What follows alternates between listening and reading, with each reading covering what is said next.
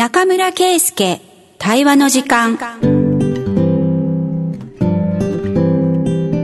の番組は那覇市議会議員の中村圭介さんに議員としての活動報告や現在の取り組みなどお話を伺います。インタビュアーは FM 那覇の平東生です。それではお楽しみください。はい中村さん今日もよろしくお願いします。よろしくお願いします。というか選挙ありましたね。いやおかげさまで終わりましたね。なんとかなりました。はい、おめでとうございます。ありがとうございます。はい。ひ引き続き頑張ります。はい。何秒取ったんでしたっけ？何秒獲得できたんでしたっけ？えっと1786票ですね。6票ちょっと減らしましたね。前回と比べるとはい減りました。うんうんうん。投票率もすごい低かったんですよね。そうですね。46%強うん。みたいな感じで、もう5ポイント近く下がってますからね、そうかそれって中村さんの票に換算するとどれぐらいなんだろう？どうなんでしょう有権者、まあ、11、2万、あ、違った。有効投票が11、2 2万人だとして、5ポイント。あ、違う。そうか、そうか。5ポイントってどれぐらいなんだろう？やっぱ、1万票ぐらいなんのかしら？そうですねうん、そうか。そうすると、比例的に60、60の議員とかで割ると、そうか、100から200ぐらいかな。は、うんなんか、あの、その、投票率によって減ったとも言えるかもしれないけど、そうか、じゃあ少し減らしちゃったってことですね。うんうん。今日は選挙総括。あの、めったにないね、選挙、選挙の話もたまにはしようということで、終わった選挙を振り返ろうかと思います。はい。ちょっと反省会含みですね。うんはい はい。中村さんって、はいそうそう、あの、選挙スタイルがユニークっていうところはなんとなくうん見てる人はそう見ているかなと思っていて、一旦選挙スタイル、どういう選挙をする方針で選挙をしているのかってことを、うんがおさらいしましょうか。はいど、どう、どの辺が？そうですね。あのーまあ、優しい選挙っていう名前をつけてです、ね、優しい選挙うんまあ市民生活になるべく影響を与えないようなうんうん活動をしようと。うん。いうことで、えっ、と、まあ、選挙カーにスピーカーをつけずに、まあ、車は出すんですけど、うんまあ、あの、地声で、あの、近くに来て、おはようございます、みたいな感じで。コミュニケーションを取ると地声で、はい車に乗ってても地声でコミュニケーションを取ると。はい。で、街頭演説の時もマイクは使わないとうん。いうことなので、ほとんど聞こえませんって言われるんですね。聞こえないよね、それ。ななので、あの、ちょっとあの、紙芝居みたいな形でイラストをちょっと友人に描いてもらってですね、何か喋ってるなっていうことは、まあ、わかるようにっうん。ていう感じですね。そうか。じゃあ、えっ、と、紙芝居みたいなのを持って、ちょそこで人が集まってたとしても、まあ、数人とか、そうそうそう。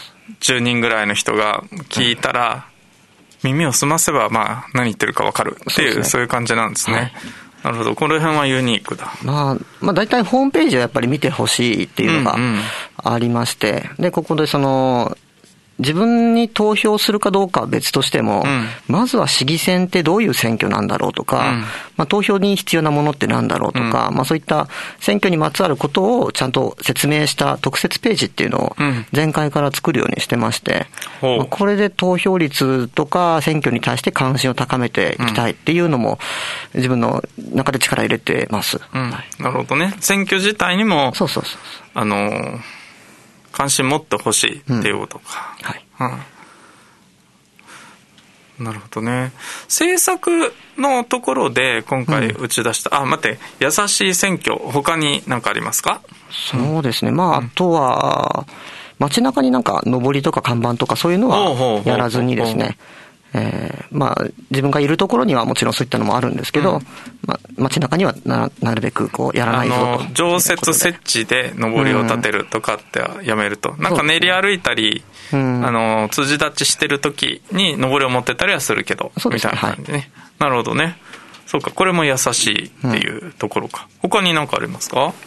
うーんまあ、今回はコロナ禍っていうのもあったんで、んまあ、大勢で集まりませんよということで、まあ、集会的なことも特にせずに、うんうんうんはい、もう、この辺は、うまあ、しっかり感染対策してやっていこうという感じですね。なるほどね。この辺でも十分ユニークっちゃユニークですね。えっと、他の候補者だと、その、じゃあ、運動に関するツールあるじゃないですか。はい。チラシ、うん。ね、投函するのポスティングチラシみたいなものとか、それの、いわゆる内部資料的な事前に配るやつとか、あと法廷で配るやつ、そういうツールってどういうものを使ったんですか？そうですね。うちはリーフレットをリーフレット。作ったんですけど、これはあの政治活動用としてのリーフレットで、これで、あの、かなり大きめの、ん。あの、まあ、リーフレットを作ってですうんうんうんね、まあ、それはかなり多くの方に見ていただけたのかなと思っています。なるほど。あと、選挙期間中に、あの、法廷のビラとして、うん。もう、あの、A4 サイズのものを少し折りたたんで、まあ、お配りしましたので。ね、すごい小さいの作ってましたよね。あれは結構好評なところでは好評で、ぜひあれが欲しいと言って、あの、来てくださった方もいたりですね、あとはツイッターで、あの、つぶやいたりもしてたので、うん。あれありますかっていうことで、えー来ていただいた方もいました。うん。なるほどね。この辺がじゃあツールとして配ったものっていうところなんですね。わ、かりました。あのー、他の候補者だと、それに加えて、なんか、集票をお願いするカードとかを配ったりして、その、それで電話をかけたり、はいはいはがきを出したりとか、うんっていう、そういう選挙の作戦みたいなのってあると思うんですけど、はいはい。なんか、その辺っていうのはやりました？うちは集票カードはやってないですね。集票カードやらない。んですね。あの、選挙はがき、選挙郵便のはがきは出すんですけどあ、の、最後に法廷でできるやつですね。それ以前の、あの、政治活動としはいて団体の講演会のもので集める集票カードはなしで、うんなので、それに伴って電話作戦とかもないんですね。なるほど。うん優しいというか、優しい。まあ奥ゆかしい選挙ですね、だいぶだ。から、まあ、組織としてうんは、あれをやるメリットとして、大体の票読みができたりとか、うんまあ、そういうのはあると思うんですけど、ぱそれなりにコストもかなりかかるので、まあ、それであれば、まあ、不安は残るけれども、うん。あの、自分たちの少ない人数でなんとか対応できる運動で、まあ、かつ、その市民に対しても、まあ、結構あの、踏み絵みたいな感じで、収票カードで書くのためらう人も多いと思うんですね。私も、うんうんうん。あの、会社員時代は、あれ書かされると、ちょっと書きたくないなと思っても、付き合いだし書かなきゃっていうのもあったので。確かにね、僕なんとも思わないってたくさん書いてた。そうか、あ、人によってはそうですよね。踏みね、踏み絵的な効果もあるかもしれない。だから強くこの人を応援したいと思ってるうんうん人であればあるほど、やっぱり他の候補者書くのってためらうと思うんですよね。そうか、そうか。そういう効能はあるんだね、きっと。そうか。ただ、せっかく法定はがきとして、えっ、と、送ることができるのは一つの選挙運動の権利はいみたいなのあるじゃないですか。だけど、収票カードみたいにやらないと、ん。あの、なんか自分の応援者の名簿的なものって作れないんじゃないかなって今勝手に思ってるんですけど、うん。その辺の名簿とかってどうしてるんですか？まあ、選挙郵便でお送りしたハガキが、まあ、元になって、まあ、そこに今回追加できるものがあるのかとか、あ、そうか。じゃあ4年前の送った人。ですね。うん、それはちゃんとリストになっているはい。っていう感じなんですね。そうか、そうか。だいぶ、確かにね、あの、カロリーは少なそうな。うーんうん。まあ、だから今回もそのウェブ関係とか、まあチラシとかそういったところで毎回、えーかなりカロリーかけてやってますね。うん、うん、うん。だからやらない代わりに何をするかっていうところで、そうですねやると決めたことのカロリーはかなりかかってると思います。うん。だってあの小さい折り紙みたいなやつって他の人だったらチラシだからさ、ただ配るだけですけど、折らないといけないですもんね。そうですね。はい。なるほど。うーん、そうか、わかりました。あの、だいぶ、みんなね、中村さんどんな選挙なんだろうって気にしてる人ね、僕の周りでもたくさんいるんですよ。うん。あの、要は政党とか組織に属してないじゃないですか。ね、あの、保守革う新ん。のどっちでもない人なので、なんだあの人、どんな、どんな運動してんだろうってみんな興味あると思うんですけど、割と控えめだってことがはい全体的に分かりました。はい。えっと、じゃあ政策、はい。な今回はどの政策を持って、うん。あの戦おうと思ったのかっていうのもおさらいしておきましょうか。はい。あのーこれは最初から、1期目の時からなんですけど、まあ、市民の手による街づくりっていうものを掲げていて、まあ、ここはあの市民参画と市民共同っていうのが、まあ、2つ大きな柱になると思うんですけども、はい。まあ、地域の課題を地域で解決できるようにしていきたいっていう意味では、航空町協とか、うん。自治会の活動の支援とか、市民活動の支援とかですね、うん、まあそういったところはやりつつ、で、それはベースとして、うん、で今回特にその子どもの権利条例の制定について、まあ、力を入れていきますよということで、まあ、アナウンスしてきたところそうか、市民共同に加えてね、子どもの権利条例というところなんですね。この子どもの権利条例についても、やっぱり、あの、子どもの意見をどうやって、あの、吸い上げて、聞いていくのか。で、また、その、その支援している大人たちもどうやってこう加わっていくのかっていうところで、その市民共同の手法をうまく使いながら、えー、制定していかないと、どうしても行政の独りよがりなものになってはまずいので、まあ、そこは、あの、市民共同がやっぱりベースになっての、えー、子どもの権利条例ですね。なるほど。子どもの権利条例、まあ、権利保障って言いましょうか。それを担保するのの、例えば合意を取るとか、市民との合意を取るとか、施策に落とし込む、政策に落とし込むっていう時も、やっぱり共同の手法を大切にすると、そうですね。いうところですね。那覇の子供たちのどんな権利を誰がどんなふうに守っていくのかっていうのが、まあ条例の中で、表されるものだと思うので、まあそこがやっぱり子供たちの同意が必要だし、市民がそれだったら守りたいとか、それやっぱり大事だよねっていう合意が必要だと思うので、まあそこは、あの、ぜひ今後力入れたいなと思ってます。そうね。市民共同っていうのはある種のアプローチの手法みたいなものですもんね、うん、常に市民主体というか市民と共同の,、あの理念を持ってやっていくというところか、なるほど。これもこれはすごい納得ができます。ただやっぱりあれだね。なんか選挙ってなった時には、これやりますから入れてください。っていうことをいろんなステークホルダーの人と調整をしたりして、協定的なあの政策に合意をするっていう的なものってあるんですけど、市民共同って、あなたとこれを決めたいんですっていうことで、相手側、有権者側にも相当主体性を問うものですよね。だから相手側も中村さん応援するってことは自分も日々参画しなきゃなっていう意識を持たないといけないって思うんですけど、選挙期間だけで、急に相手を、お前の主体性も問いたいんだっていうことを間接的に言うって、意外とね、PR としては難しいね。うん。この辺はもう普段からのお付き合いの中で、うん、まあお伝えしていることだったり、一緒に顔合わせて勉強会とか、その意見交換していらっしゃる方たちが中心に、やっぱり那覇の暮らしって、そういうふうにしてみんなで作っていかなきゃいけないんだよねっていうのが、まあどこまで伝わるかなのかなと思うんですけどね。ねなるほど。だからやっぱり、やっぱこの4年間も、常に、試されて、ね、あの、試されてっていうか、メッセージを伝え続けないといけないタイプの政治家だということですね。まあ、選挙だけのパフォーマンスではやっぱり届かないね、そのメッセージがね。うん、なるほど。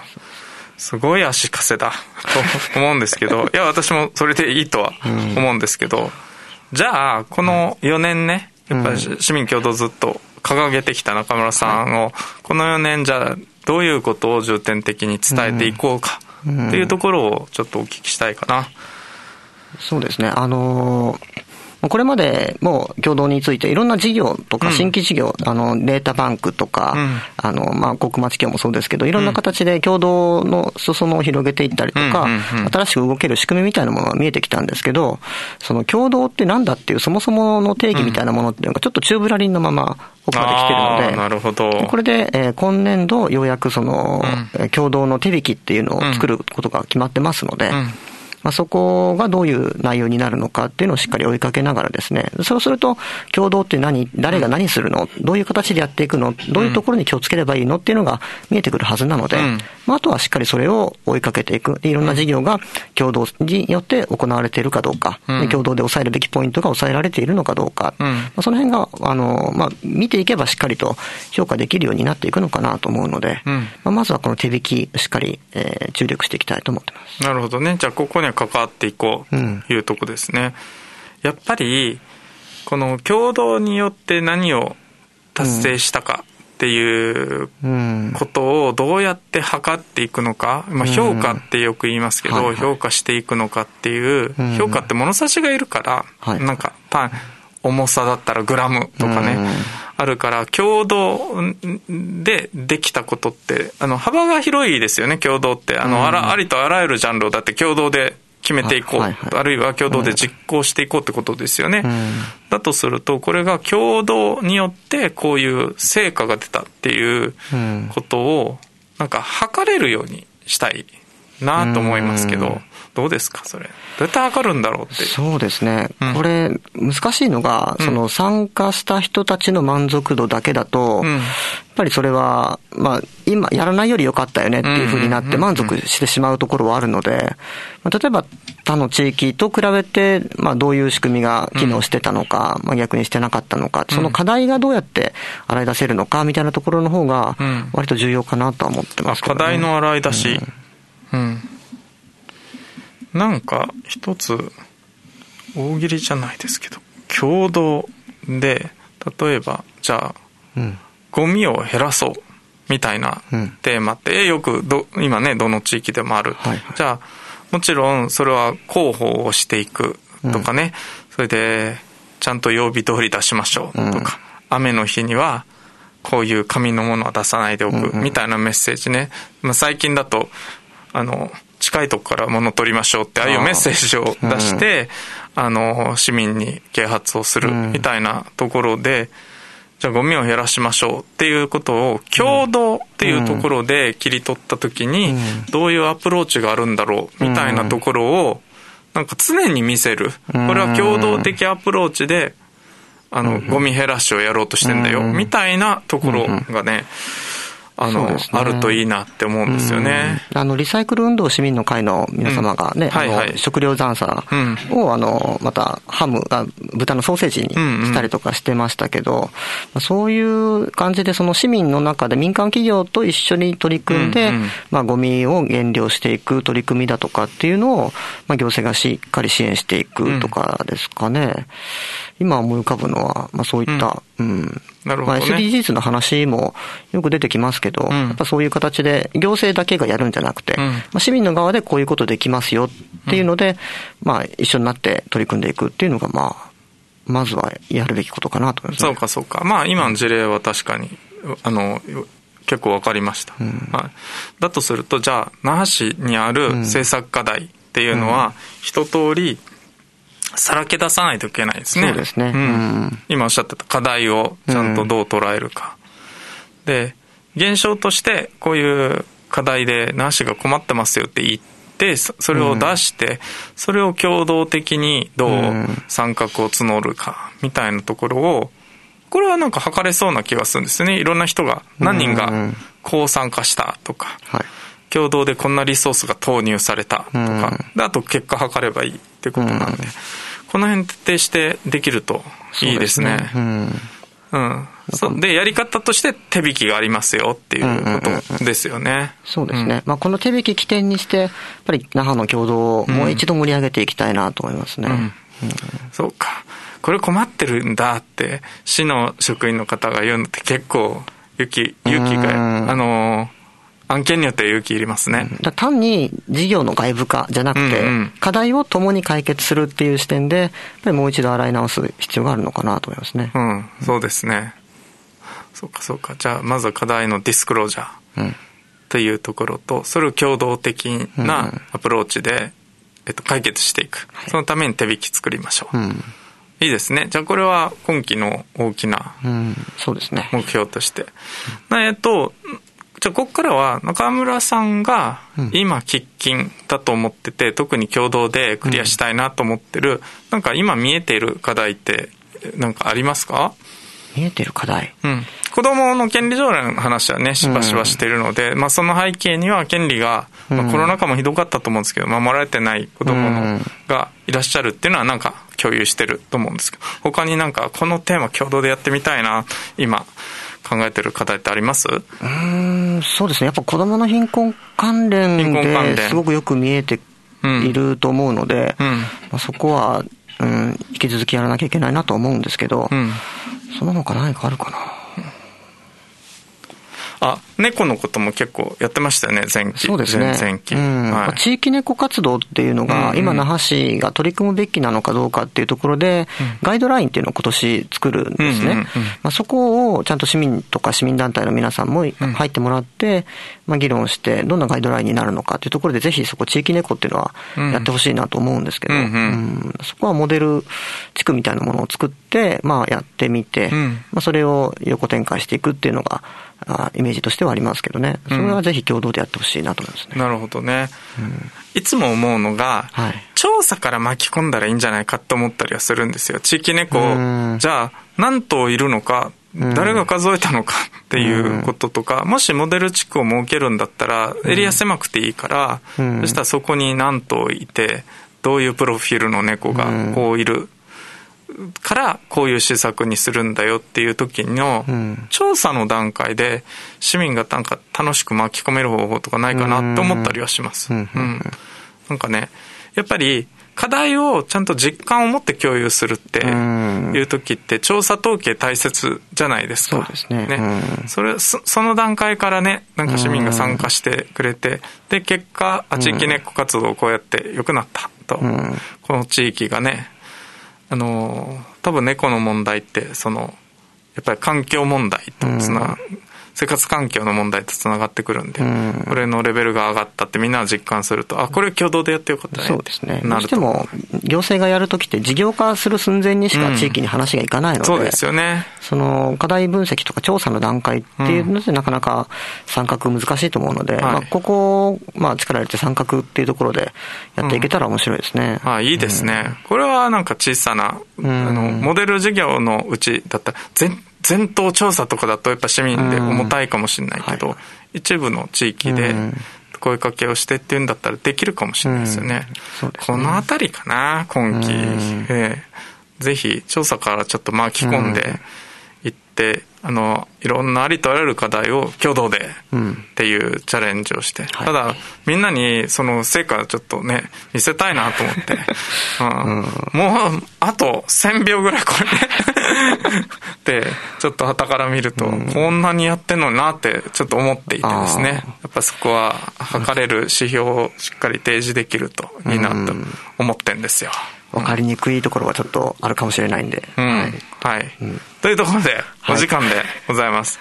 はい、あの、しっかり、これまでの反省と今期の動きがお話できたかなと思います。はい、なんか、近々で告知とかありますか？いやもう当面は、あの、うんこれも YouTube の発信に力を入れているところなんですけど、ちょっとそのスタッフの体制も変わって、あの、私一人でまたポツポツやることになると思うので、ちょっと頻度は落ちるかと思うんですけども、はい、その辺は引き続き、えー、ちょっと取り組んでいきたいと思います。ね、まあ、まだサロンとかできないねそうなんですよ。対面のサロンができるなればまた違うんですけどね。